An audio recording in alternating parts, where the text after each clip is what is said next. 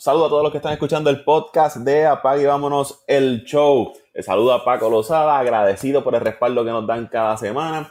Que si no has suscrito, tienes que suscribirte al podcast de Apague y Vámonos el Show en Apple Podcast, Spotify, Evox, TuneIn, iHeartRadio, la plataforma que tú utilices para escuchar el podcast. Ahí te suscribes al podcast de Apague y Vámonos el Show. Nos puedes dejar tu comentario, reseña y eso nos va a ayudar a seguir creciendo y llegarle a más personas. Este episodio vamos a hablar del béisbol de las grandes ligas, continuando hablando del béisbol de las grandes ligas, ya lo que queda es mes y medio de temporada, equipos siguen dominando y otros siguen buscando adelantar, ¿verdad? En la lucha por ese wild card. Y para eso me acompañan Ángel Dante Méndez y Antonio Toñito Cruz, que hace tiempo no habíamos más de dos aquí en este podcast. Saludos muchachos. Saludos Paco, saludos al gran distinguido Toño, que hace tiempo tampoco compartíamos eh, segmentos aquí juntos.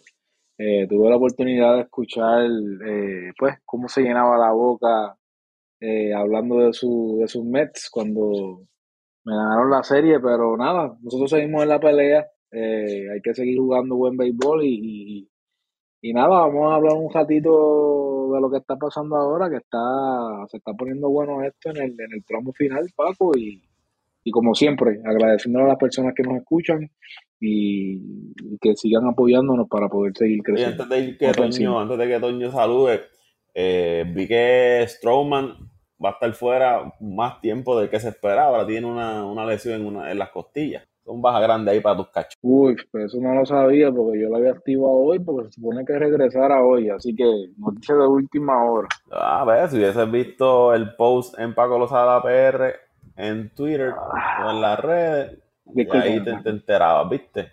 Disculpa, Paco. Voy, a dar, voy a dar aquí la, información que, que, salió. Se diagnosticó Stroman con una fractura de cartílago en la cortilla derecha y no existe una fecha exacta de cuándo pueda volver a, a lanzar. Esto lo reporta Megan Montemuro del Chicago Tribune. Se esperaba que regresara de la lesión de la cadera, pero sintió una molestia el martes y ahora pues salió con esa fractura en cartílago de la costilla derecha. No, no son, no son noticias muy positivas, ¿sabes? Necesitamos ahora aquí a lo último a ese tipo de lanzador, así que vamos a ver, pero seguimos, seguimos en la batalla. Saludos, saludos Paco, saludos Ángel Dante Méndez, un placer haberte ganado la serie la semana pasada. Y saludo a los muchachos, José Raúl, el desaparecido Luis Vázquez, y a todos los que nos escuchan semana tras semana. Bienvenido a un, episodio más de este de su podcast de deportes favorito. Apaga y vámonos el show. Sí, Luis Vázquez desapareció como desaparecieron los Mets. Así como desaparecieron los Mets, así desapareció Luis Vázquez. Por lo menos a Toño hay que darle crédito que siempre da la cara eh, hablando de sus Mets. Pero Luis Vázquez muy. Y si hablando de equipos de Nueva York, vamos a hablar de, los Yankees de Nueva York, que son otros que han desaparecido esta temporada. Juegan ahora para marca de 60 y 60, el momento que estamos grabando este podcast de esta semana. Vienen de perder cuatro juegos consecutivos, de los últimos días han perdido siete, no se ven bien los Yankees, problemas de ofensiva eh, continúan. El último juego que tuvieron frente a los Bravos apenas conectaron un indiscutible. En cuanto a bateo colectivo, ¿verdad? están entre los últimos en, las grandes ligas. Eh, su on bases eh, percentage está bien bajo, el slowing. O sea que este equipo de los Yankees ofensivamente pues no es lo que muchos esperaban. Y yo sé que muchos dirán, no, es que la lesión de Josh y otras lesiones que ha tenido el equipo. Pero eso es parte de esto. Las lesiones van y vienen. Pero también está en cuando usted monta un equipo pues, eh, tener jugadores con historial de durabilidad en el juego. Porque si usted se deja llevar por nombres de jugadores, pero son jugadores que siempre están lastimados, pues sabe que ese riesgo de que se vuelvan a lastimar están, están ahí. Y en el caso de George, súper bateador, pero es un pelotero, ¿verdad? Que siempre en las temporadas sufre de lesiones. Lo mismo pasa con, con Stanton. Yo estaba viendo ese juego y, ¿verdad? George tiene una lesión en un dedo, pero Stanton no puede ni correr. Usted ve a Giancarlo Stanton. Es más, yo me atrevo a correr 100 metros con Stanton y voy, a mí. Se ven que no pueden, no pueden correr. Entonces tienes un Donaldson lastimado, Lemagio se pasa lastimado. El resto de los jugadores pues no son muy productivos. Y usted mira ese equipo de los Yankees y tienen serios problemas. Entonces, muchas veces se habla de las fincas de los Yankees, que tienen este prospecto, que tienen este otro, y cuándo le van a dar la oportunidad, cuándo van a entonces subir esos super prospectos o esos prospectos que tienen el equipo de, los Yankees, ¿no? De verdad que yo no entiendo qué, qué está haciendo, cuál es el plan en esa franquicia de los Yankees de Nueva York. Al final del día siguen para atrás. Los otros días Pedro Martínez dijo que ya los Yankees no eran un bulldog, sino que eran un perro chihuahua, este del equipo de, los Yankees de, de, Nueva York. Y algo que yo siempre he dicho, no siempre puedes vivir de los 27 campeonatos, porque estamos viendo una generación de fanáticos del béisbol que están creciendo, que no se acuerdan de la última vez que los Yankees ganaron un campeonato y no ven el equipo de los Yankees como quizás lo vimos, lo veíamos nosotros, como este super equipo, este equipo de tradición de las grandes ligas, porque no ven el éxito en postemporada. Y era lo que decía José Raúl en el chat. Ya ni los enemigos de los Yankees ni mencionan el equipo, ni hablan del equipo. Que se ha vuelto un equipo que a pesar de que es un equipo de tradición, quizás el equipo de béisbol más reconocido a nivel mundial, pero se ha vuelto hasta cierto punto un equipo insignificante. Bueno, Paco, estoy 150% de acuerdo con, con esto que está pasando de los Yankees. Y yo creo que en los podcasts pasados habíamos hablado de otras cosas, pero eh, con énfasis en, en, lo que eran las fincas. Y prácticamente desde que, desde que el viejito Steinbrenner eh, falleció, la dinámica de los Yankees prácticamente cambió. Sí, pues él era un, un, apoderado, dueño de franquicia que, que gastaba dinero, pero tenía pasión por el equipo. O sea, su intención era siempre ganar. Y eso fue lo que hizo que fueron los mejores eh, apoderados en, su generación. Pero volvemos a lo mismo, Paco. El equipo de los Yankees no tiene una base, no tiene una estructura en estos momentos. O sea, tú no, tú no tienes un grupo como ese grupo de Bernie Williams, de Jeter, eh, Petit, este, el mismo Ricky Lede, con que no fue catalogado como superestrella, pero cuando llegaron a ese equipo hicieron impacto, Polonini, Posada. O sea, tú no tienes, tú no tienes ese nivel ahora mismo en, en, Liga Menor. No lo tienen. Entonces, te estás quedando bien atrás, porque lo hablamos, ya lo habíamos hablado. Este equipo de los Orioles promete. El equipo de Tampa Bay sigue con, con, poco, sigue haciendo mucho, pero porque tienen un buen sistema eh, de Liga Menor. Y tiene el mismo equipo de, de, de, Seattle, tiene mucho talento también. Ese equipo de Texas, que, que lo hemos visto en estos últimos días. Eh, o sea, son, tienen ese potencial para poder quedarse con, esa liga eh, americana. Y pues como tú dices, los Yankees no, no se ven ni cerca, ni haciendo eh, cualquier tipo de inversión a corto plazo.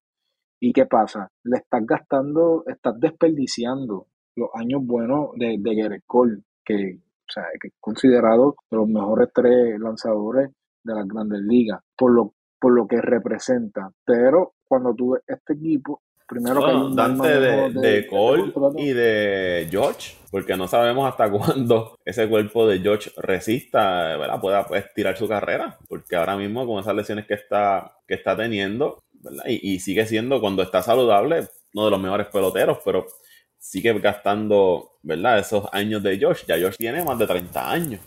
¿Cuántos, ¿Cuántos años productivos saludables le pueden le pueden quedar. Y en cuanto a la finca, estamos hablando que tienen una de las peores, ¿verdad? Fincas ahora mismo ranqueadas en el béisbol de la Grandes Ligas. Pero mira, yo, yo estaba mirando en, en, o sea, yo trato de analizar que eso también viene en parte, viene en parte con los contratos. Yo sigo tratando de buscarle lógica y viste, a lo mejor pues los agentes y los equipos tendrán mejores métricas que nosotros, pero yo todavía no he visto un jugador que a los 39, 40, 41 años eh, aporte al nivel, a, un nivel que tú digas que vale 30 millones, por ejemplo.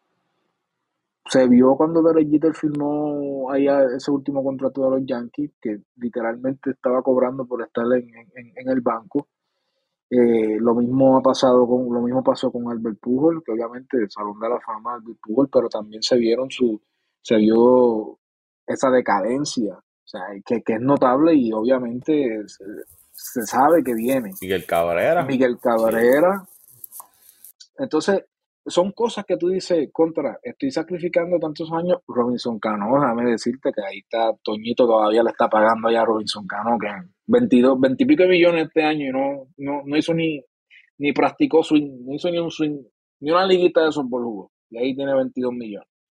Pero lo que quiero decirle es que todavía yo no, no le encuentro lógica a estos contratos. Sí, yo entiendo que tú quieres, eh, tú quieres mantener ese jugador a corto plazo, pero a largo plazo no está ayudando al equipo. Porque estos contratos grandes ahora mismo le dan menos y menos posibilidades al equipo de los Yankees de poder hacer otra firma. ¿Por qué? Porque tienes un montón de contratos ahí que, pues, que ahora mismo te están contando un montón de dinero. Y entonces, pues, cuando quieres ir al mercado, tratar de buscar algo barato, está todo caro. Hasta en el béisbol, en el supermercado, todo está caro. O sea que si tú no tienes un, un, un buen núcleo de reserva o unas buenas matitas a punto de crecer, pues eventualmente va, vas a sufrir las consecuencias. Y de verdad yo no creo que Aaron Boone sea el culpable de toda esta debacle. Sí responsabilizo a Brian Cashman 100% y responsabilizo también a la familia Steinbrenner que desde que pasó eso, desde que ellos tomaron la rienda, eh, básicamente el equipo de los Yankees se ha convertido en un equipo de mercadeo por lo que fue, como bien tú dijiste, Paco.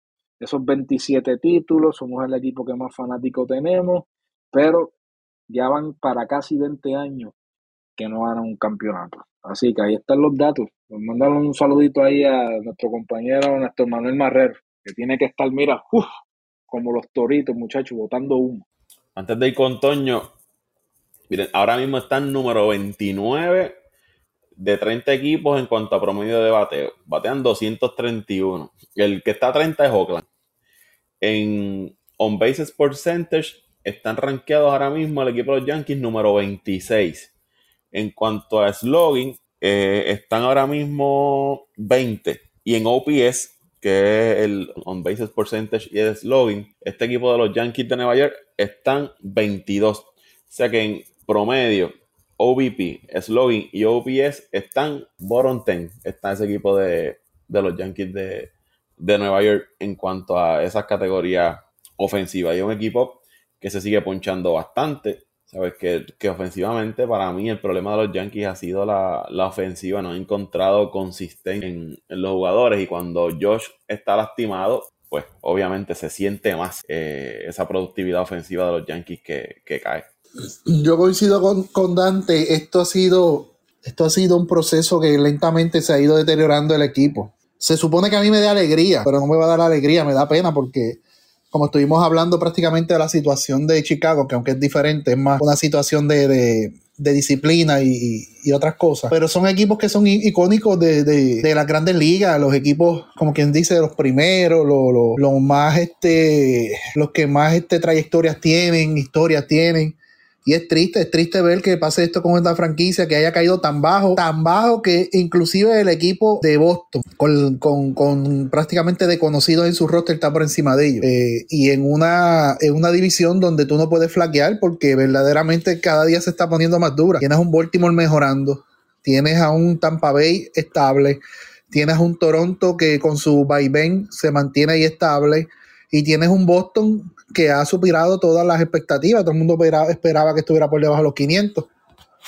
Así que, es triste lo que está pasando, pero tampoco se ve, como dice Dante, tampoco se ve un plan, un plan a corto, mediano y largo plazo. O sea, no hay, no hay ese plan de reestructuración, aunque los Yankees no se caracterizan por hacer reestructuraciones, lo de ellos es comprar contratos y traer peloteros para ganar ahora o, pues un periodo de corto año, pero no se ve, no se ve ese movimiento. Toño, pero, eh, perdóname, pero entonces esos contratos, ¿verdad? Si tú vas a comprar, como, como siempre, ¿verdad? Ha sido algo que ha caracterizado a los Yankees en cierto momento, pero entonces salen a comprar jugadores que ya tienen la fecha de expiración casi encima. O sea, jugadores veteranos que lo que le pueden, le pueden quedar son dos, tres años eh, buenos, ¿verdad? O, si no son jugadores propensos a, lesiones.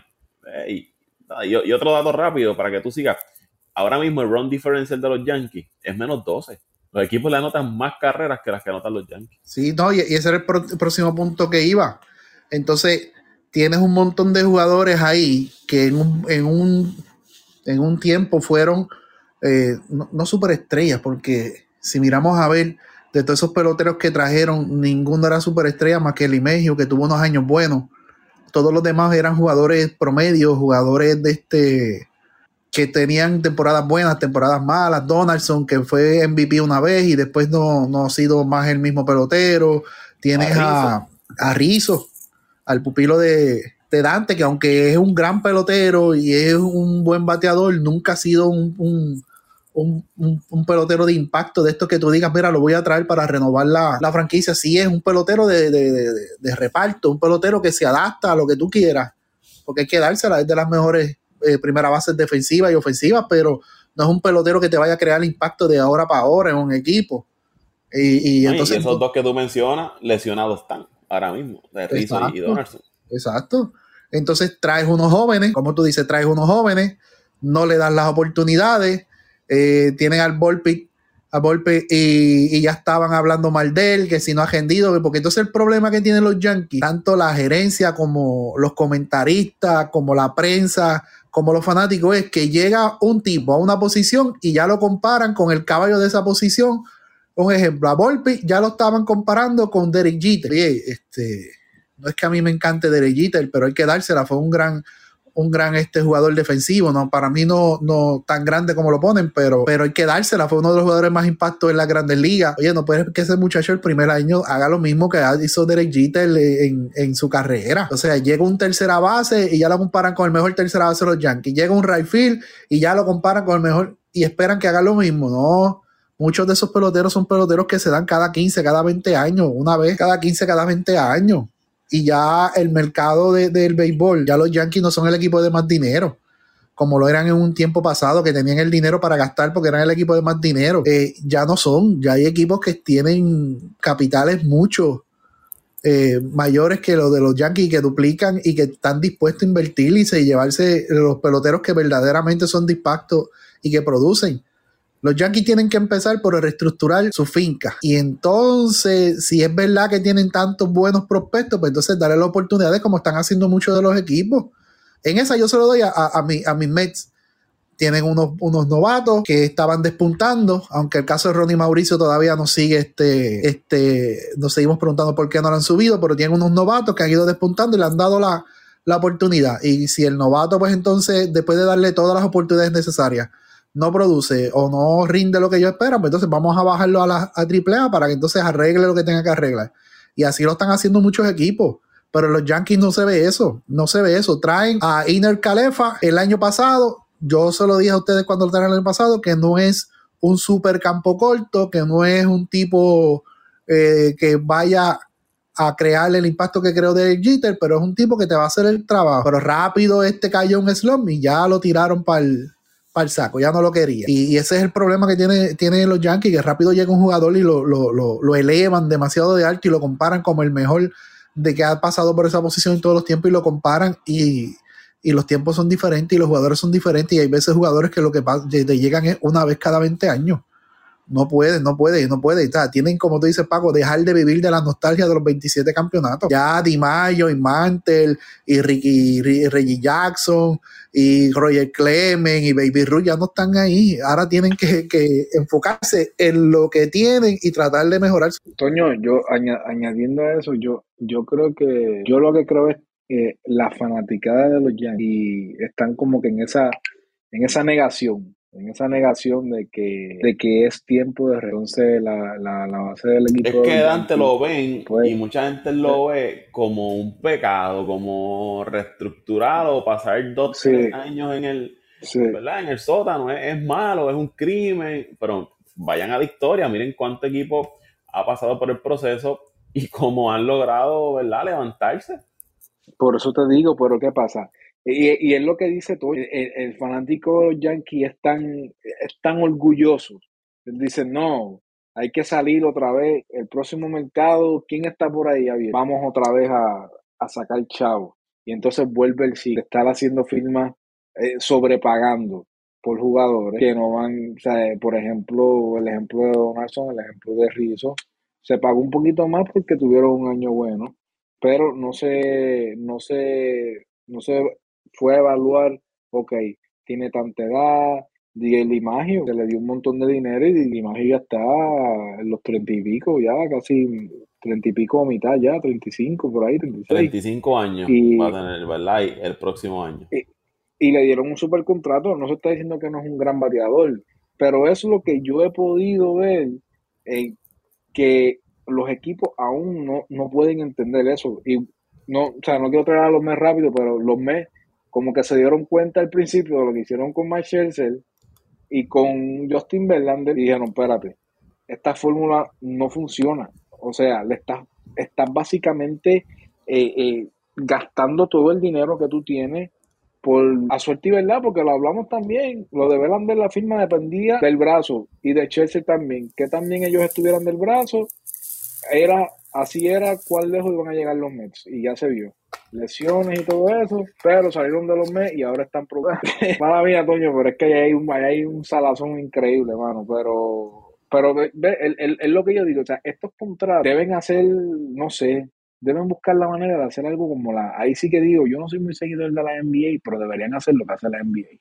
Max contract, cinco años, y dale por ahí para abajo. Ya tienes el dinero que quieres, y este y se mantiene la liga competitiva y no tienes tanto equipo loco eh, gastando dinero. De que sí, los Dodgers y los Yankees se van a quejar, qué sé yo, pero mira, tienen que creer en el sistema. O sea, va al draft otra vez, como lo hizo Boston no hace mucho, y Boston quedó campeón, y todos estos equipos que han quedado campeones ahora mismo han ido por el mismo proceso, como tú dijiste, Paco, pero vamos a ver. Ya para terminar con los Yankees, para la próxima temporada, ellos tienen bajo contrato Aaron George 40 millones, 32 años. Gary Cole, 33 años, 36 millones. Stanton, 34 años, 32 eh, millones.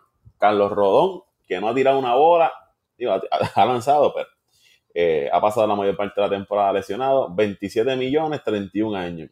Anthony Rizzo, 17 millones, 34 años.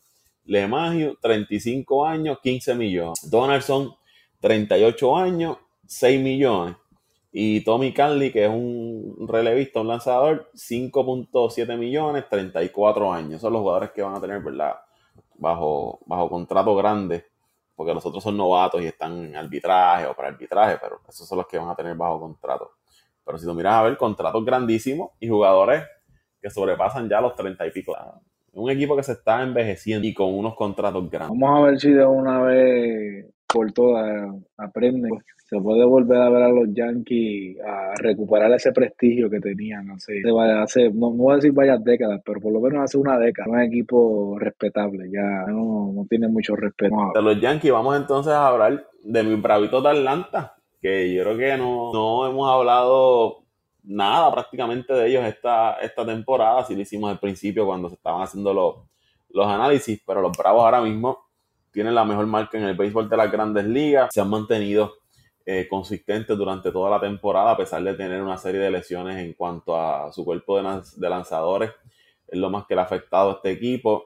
El run differential es más 206, están primeros en, en cuadrangulares, colectivamente batean 275, que en el podcast que hicimos hace varias semanas con Dante hablábamos de Texas, que bateaba 273 en aquel momento, pues Atlanta está bateando 275 eh, colectivos. Y es que este equipo, si tú miramos, miramos ese line-up, es un equipo bastante balanceado en ese, en ese line-up. Cuando vienen jugadores del banco, pues le hacen el trabajo. Algo que sí a mí me ha preocupado en cuanto a Atlanta es su cuerpo de, de iniciadores, las lesiones. Freak estuvo bastante tiempo fuera, Kai Wright ha estado fuera.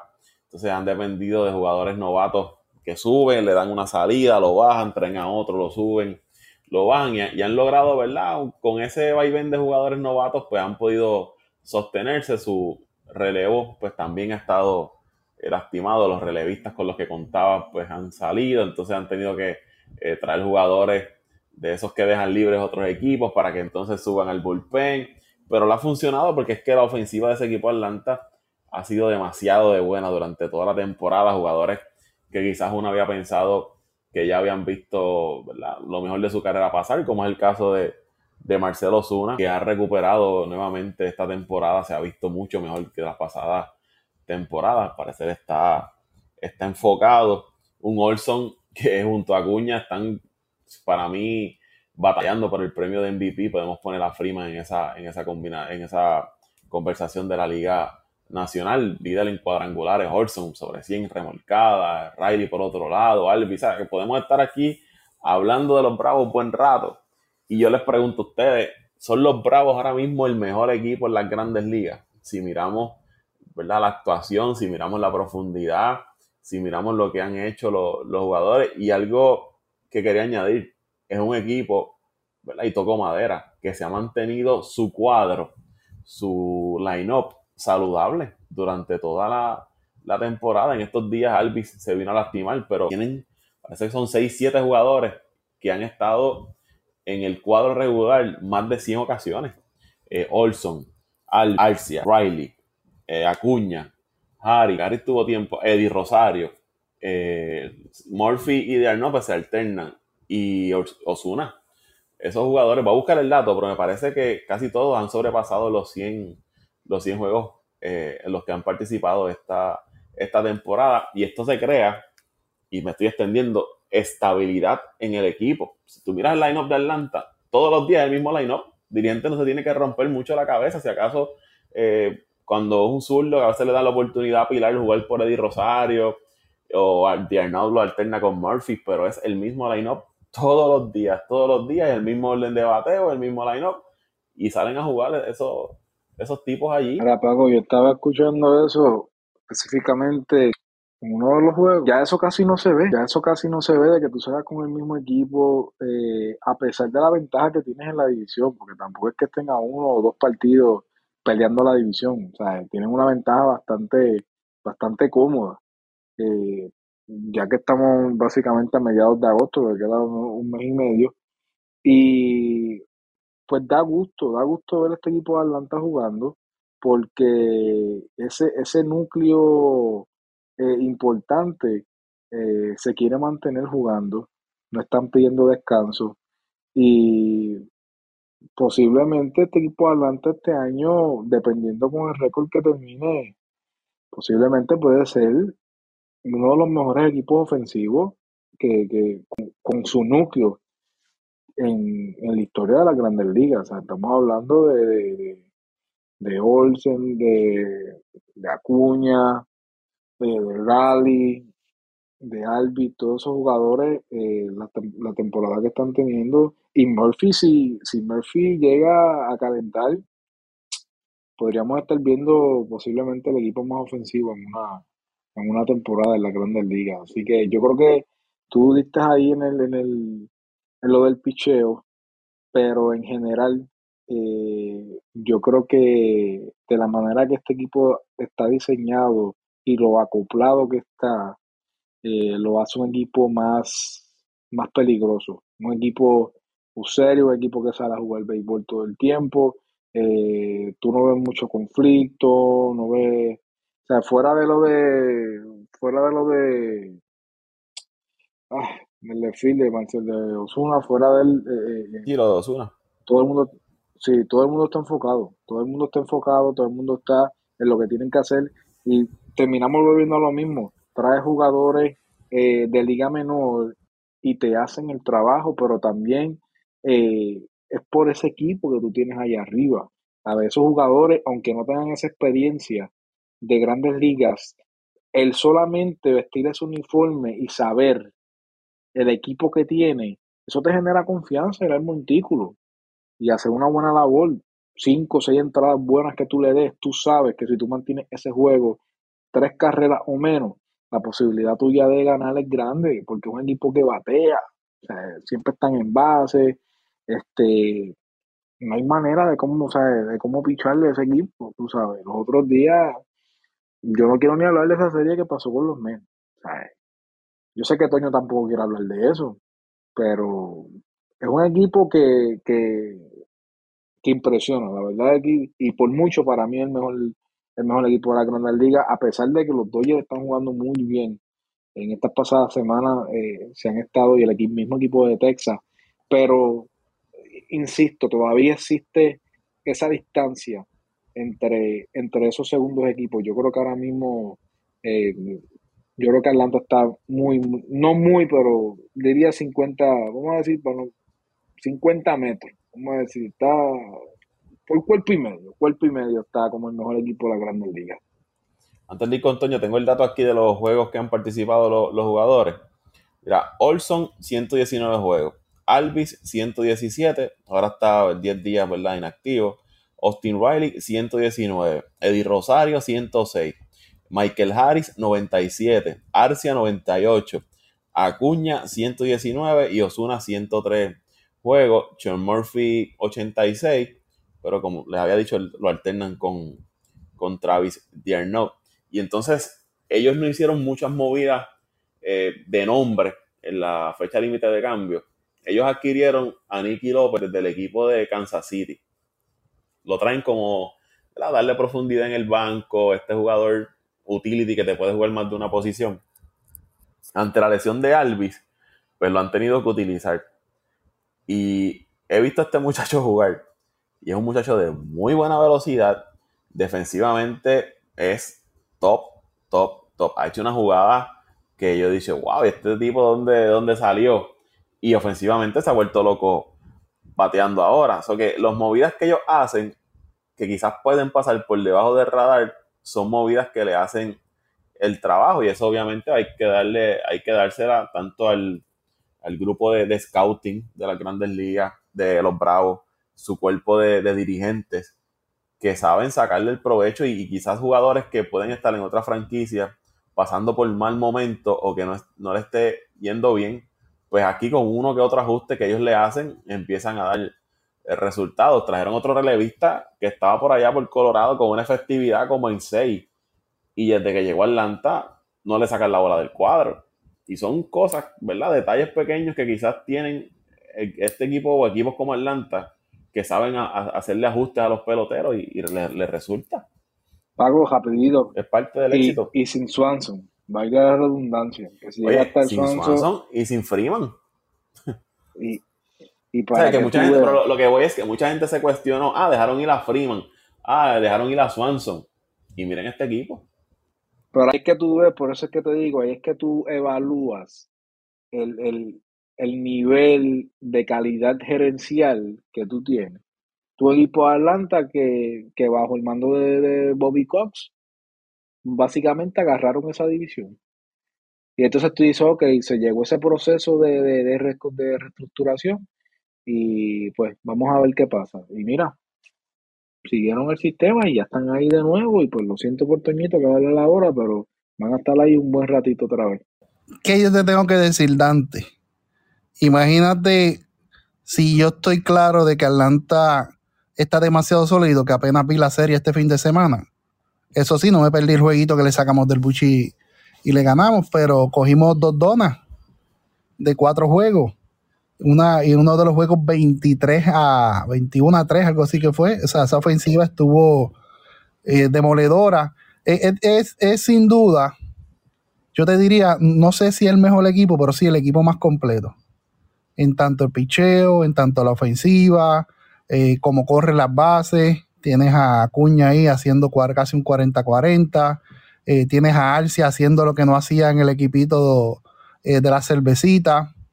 Tienes a Matt Orson, que era un, primera base promedio en, en, en Oakland y entonces llega Atlanta, tiene un año regular, lo firman y ahora ha explotado. Que, eso es otra cosa, Paco, que hay que tener cuenta con Atlanta. Debe, debe tener, no tiene un staff técnico que te coge estos bateadores, estos lanzadores que vienen de otros lados, que te suben de ligas menores, te los trabajan, sus mecánicas, su mentalidad, te trabajan su, su, su approach, o sea, su, manera de, acercarse al plato, su manera de atacar la zona de strike, sus lanzamientos, eh, y, todos demuestran mejoría. Obviamente, no todos los años van a ser buenos en el béisbol, eso está claro, pero tú notas que siempre hay una mejoría en estos peloteros que llegan a Atlanta o estos peloteros que suben de Liga Menor a Atlanta. Y eso es también parte de, de, lo que ha logrado que este equipo este, tenga su éxito. Y no solamente pasó con Orson, ha, pasado con Murphy y ha pasado con Arcia y pasó con Eddie Rosario cuando llegó. Y tú me entiendes, y, cuando subieron a Michael Harris, que lo subieron. El mismo Donaldson. Eh, Donaldson cuando estuvo allí. Que estuvo allí un año y le dieron un contrato de una temporada. Y, y gracias a ese buen año que tuvo en Atlanta, es que ha seguido en el béisbol de las grandes ligas, porque después cogió ese contrato en Minnesota y, y después los Yankees se lo llevaron. Sí, porque venía, de, venía decayendo. El caso de Michael Harris, que no subió de triple A, subió de doble A, directo a, a las grandes ligas por, por, la necesidad que tenían de, de outfield, por las lesiones que tenían, y se quedó ahí, lo mejoraron, y mira el, peloterazo que es ese chamaco ahora. O sea, que también, además de saber confeccionar los equipos e ir trayendo las piezas que encajan bien en su sistema de juego, también ellos trabajan esos peloteros que llegan, los corrigen, porque mucha gente se cree que porque el pelotero es Grandes Ligas ya se la sabe toda. No, no, no, el pelotero que llega a Grandes Ligas falla como fallamos todos los que, no, que en una alguna vez nos ha gustado el béisbol. Eh, porque pues la mecánica, eh, lo que mucha gente no entiende es que el béisbol son movimientos repetitivos que tú haces ya subconscientemente y llega un momento que tú puedes estar haciendo una mecánica ya sea de bateo, de picheo, de, de lo que sea mal y tú no te das cuenta y necesitas una persona de afuera que te la corrige y si esa persona que te la corrige tiene la habilidad para detectar lo que tú estás haciendo mal, transmitírtelo, corregírtelo para que lo hagas bien y que entonces te, transmita la confianza para poder eh, desarrollarte y desenvolverte como pues, a, a, tu máxima potencia, pues eso también hay que darse a la organización.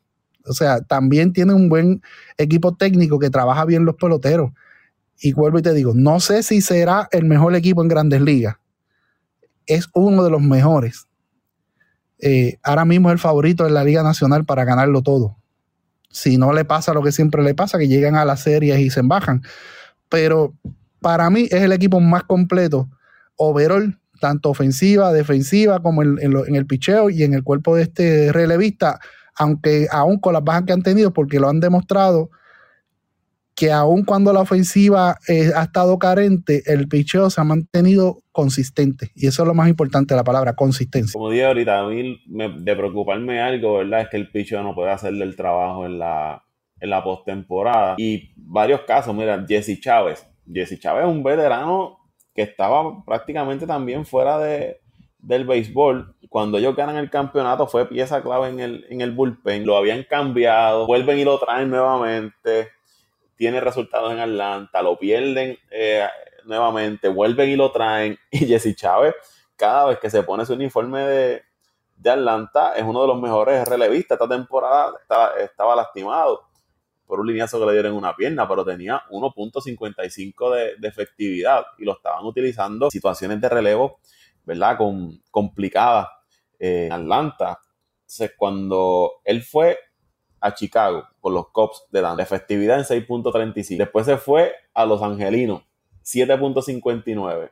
Cuando vuelve a Atlanta, baja la efectividad a 2.72 del año pasado y este año, como les dije, 1.55. El caso de Kirby Yates, relevista que estuvo fuera varios años por Tomillón. Atlanta le da el contrato sabiendo que no iba a lanzar por una o dos temporadas. El año pasado le dan nueve juegos, ya recuperado, no le fue bien. Y este año, saludable, tiene 6 y 0 y una efectividad por debajo de los 3 puntos en, relevo. Y volvemos, lo están utilizando en situaciones complicadas de, relevo. El caso del puertorriqueño Joe Jiménez, relevista ya en Detroit, que tenía, ¿verdad? Sus partes buenas en la temporada, pero tenía un poco a veces de inconsistencia. Fue una vez al juego de, de estrella. Eh, y ahora en Atlanta está pasando por su mejor temporada en cuanto a efectividad. O sea, que son jugadores que lo que ustedes mencionaban, ellos traen estos jugadores que quizás en otros equipos aparentan no ser buenos jugadores o porque no les esté yendo bien, pues mucha gente los mira por encima del ojo, los descarta, pero algo ven ellos en esos jugadores que quizás dicen, mira, este jugador por quizás me va a costar un pelotero de liga menor que no tiene mucho potencial o le voy a dar un contrato eh, bien, ¿verdad? Por mínimo, pero yo le puedo sacar tanto a este jugador. Es lo que ustedes dicen, hay que dársela ahí a, a la gerencia del equipo y a todo el cuerpo técnico porque logran eh, sacarle a, a, los jugadores. Y, y, otra cosa, el equipo se ve un equipo unido, se ve siempre, ¿verdad? Bastante, no hay issues como dijo antes o sea, que este equipo de Atlanta, a nivel, ¿verdad? Quizás quitándole si es el mejor equipo en el terreno, pero a nivel eh, de organización, tiene que ser el mejor o uno de los mejores ahora mismo en el béisbol de la Grandes Ligas. Ya, ya para ir terminando el, el, podcast, vamos a ver si José Raúl logra, logra entrar por ahí. El caso de Wander Franco, campo corto estrella, quizás la figura principal de ese equipo de, de los Reyes de Tampa, que en los pasados días, ¿verdad? a través de las redes sociales empezaron a circular unas fotos de él con lo que aparentemente y supuestamente, ¿verdad? Es una, en una menor de edad. Obviamente esto ha corrido, llegó al béisbol de las grandes ligas, llegó al equipo de Tampa. Él en mutuo acuerdo con el equipo de Tampa, pues va a la, a la lista de jugadores de, restricción del equipo, lo que lo hace que esté fuera del equipo, sí mantiene, ¿verdad? Cobrando su, su salario Grandes Ligas abre una investigación junto con el equipo de Tampa, pero a la misma vez en República Dominicana las autoridades allá están abriendo otra investigación porque salió hace uno o dos días de que aparentemente hay otra querella, ¿verdad? Una, una queja de otra aparente alegadamente menor de edad que también estuvo, ¿verdad? Una relación o estuvo envuelta con, con Juan del Franco. Antes de esto, él había hecho un live en, me parece que fue en Instagram, desde el dogado del equipo, donde él estaba como que, ¿verdad? En un tono como medio vacilón, de, negando que estas acusaciones fueran, fueran ciertas, diciendo como que la gente se está inventando cosas, que ya no encuentran más nada, más nada que hacer. Hay una investigación, ¿verdad? En grandes ligas, una investigación en República Dominicana, y es un caso un poco complicado porque, ¿verdad? envuelve menores de edad, no estamos adjudicando si es culpable o no, que también se hablan muchas cosas de que esto supuestamente en ocasiones se da, de que hay padres que utilizan a, sus, a, sus hijas para tratar de envolverlas con figuras de, nombre o peloteros para tratar de tener un beneficio eh, económico a cambio. O sea, que es un tema bien complicado que va a dar mucho de, de qué hablar por los próximos días hasta que concluya la, la, investigación y no siempre que usted lo acusen, usted es culpable. Sí, hay veces que la, la investigación revela que todo esto ¿verdad? Que fue un montaje, que no era cierto, etcétera, etcétera. Más reciente vimos el caso de, de Bauer, que fue una situación también delicada con una mujer mayor de edad y eso le complicó la carrera a Bauer, estuvo fuera del béisbol de las grandes ligas, finalmente determinaron que no hubo ¿verdad? causa en, las alegaciones, pero terminó fuera del béisbol de las grandes ligas, tuvo que irse a jugar allá a Japón. O sea que hay unas consecuencias detrás de todo esto que aunque usted quizás salga bien, pero la manchan su, su, nombre y el béisbol de las grandes ligas, al igual que la NBA y que toda liga quiere cuidar su imagen porque niños van a ver los partidos y créanme, las grandes ligas no quieren tener un jugador que esté señalado por abusar o tener una relación con un menor o una menor de edad porque, ¿sabes? Los padres van a decir, yo no voy a llevar a mi hijo a ver a tal pelotero por X, Y razón. O sea, que es un tema bien, bien complicado. Y entonces, si vamos al lado competitivo, Tampa está perdiendo, como les dije, quizás su mejor jugador. Tampa comenzó bien la temporada, ha ido bajando poco a poco, aunque se ha mantenido luchando, pero esta situación, sin duda, aunque el equipo lo niegue, afecta totalmente al equipo, porque tú dices que es la incógnita, ¿qué va a pasar con fulano? ¿Volverá a jugar? ¿No llegará? Eh, me cambia entonces la, la, dinámica del equipo, tengo que subir un novato para que lo sustituya. Y estamos hablando que Tampa, que es un equipo que no se caracteriza por dar contratos grandes, le dio ese mega contrato de 180 y pico millones a Wander Franco cuando apenas había jugado, yo creo que ni 60 juegos.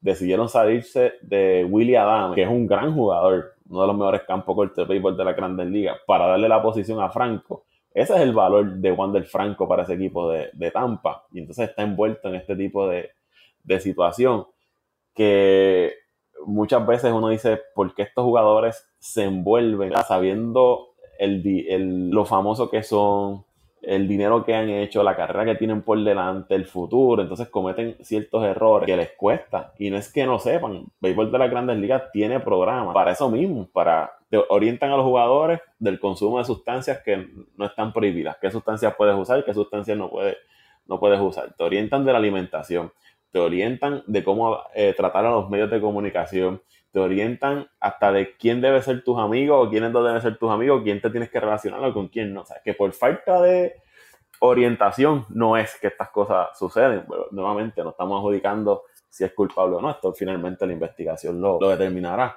Pero es una situación bastante complicada la que está viviendo Wander Franco ahora. Paco, ahí llegó, ahí llegó Pitín, vamos a darle la oportunidad para que se exprese sobre el tema. Pitín, saludos. Saludos, Pitín, todo tiempo. Bueno, muchachos, saludos, saludos a todos. Hace tiempo que no aparecía por aquí. Eh, abrazos y nuevamente saludos a todos los que nos escuchan, especialmente esa gente allá de Wisconsin, mis hermanos, mi familia allá en Wisconsin, eh, en Puerto Rico, en todas partes del mundo. Eh, vi que estaban hablando del tema de Wander Franco. La verdad que pues no, Entiendo que no, no tengo que abundar mucho. Es una pena. Que una pena por, los dos lados, la parte de Juan de Franco y también por la organización de, de, los, de las rayas de Tampa. Un equipo que lucía inmenso, como digo Paco, eh, en el comienzo de la temporada y ahora pues no lucen, no lucen igual. Hoy yo los tengo fuera de la contienda completamente. Eh, también tiene una falla, ¿verdad? Ahí en el picheo, unos lanzadores que creo que Macana es uno de ellos, que, eh, ¿verdad? Que, va a ser operado, va a estar, va a estar Tomillón, no va a estar en la postemporada. Y pues con el caso este de, de Wander Franco, yo creo que la moral siempre va a afectar a este equipo. Sus Ciores, su quizás mejor jugador, eh, y, y sin su mejor lanzador, yo creo que que las oportunidades de Tampa no diría que son imposibles, pero van a estar bien, bien difíciles. Y especialmente cuando vemos una liga americana que se reforzó tanto con equipos como Texas, Baltimore, eh, el mismo Houston, eh, ¿verdad? A mitad de temporada. Yo creo que el equipo de Tampa está sufriendo quizás, aunque están ahora mismo dentro de, de las playoffs, ¿verdad? Y, y deben, deben entrar porque un equipo que se las arregla para, para sacar victorias, gracias a su picheo, gracias a su juego pequeño, gracias a su, ¿verdad? A, su, a sus coaches, dirigentes que siempre han sido unos exitosos y que, y que buscan la forma, ¿verdad? De, de, sacar los juegos y sacar las series y defender su parte, especialmente. Eh, yo creo que sí van a entrar como quieran, pero eh, están pasando por un momento un poco complicado. Eh, y nada, eh, Wander Franco, sí es cierto, acaba de cometer un, error bien grande.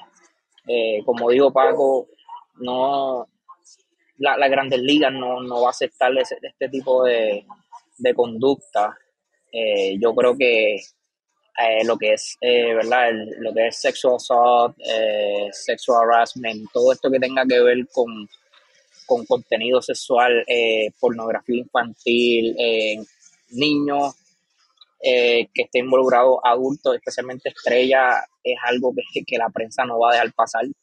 Y aún, ¿verdad? No, no se sabe cuál es el, el, el, el, el caso, el, cómo, cómo, es que, que, va a terminar este caso, pero sabemos que, que la prensa por algún lado va a seguir, va a seguir atacando y, yo creo que los últimos días de Wander Franco eh, se están asomando ya a la vuelta de la esquina y, es lamentable, es lamentable que pues eh, tipos que tienen talento, tipos que tienen futuro, no puedan aprovechar esta oportunidad y pues eh, surjan situaciones como esta y, y pues ¿qué, más puedo decir?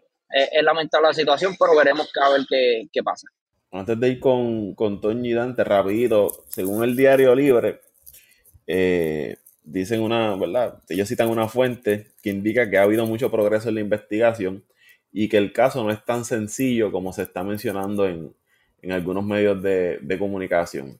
Eh, dicen que hay muchas personas involucradas y más menores involucradas, es lo que cita el diario Libre de la República Dominicana. eh, citando a la fuente que, le da esa, esa información y que ahora mismo las autoridades están profundizando las investigaciones.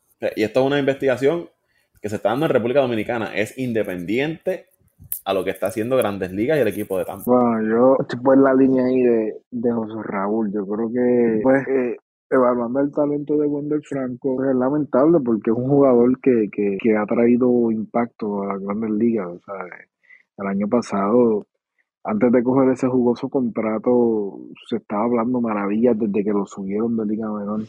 Eh, y de, del tipo de jugador que podía ser. Y pues eh, yo creo que, que, muchos de estos jugadores, eh, no, no estoy diciendo de que, pues, porque todavía no se sabe si, pues, que si va a ser culpable o no va a ser culpable, va a ser un tipo de situación como la de, la comparamos mucho con, la, con lo que pasó con, con Bauer, pero, pues, al, al, al haber tanta gente involucrada, yo creo que también esa, esa falta de, de orientación de personas allegadas a él eh, puede ser que, que, estén pasando factura ahora, eh, porque yo estoy seguro que este tipo de situaciones probablemente la tuvo que hablar con un allegado.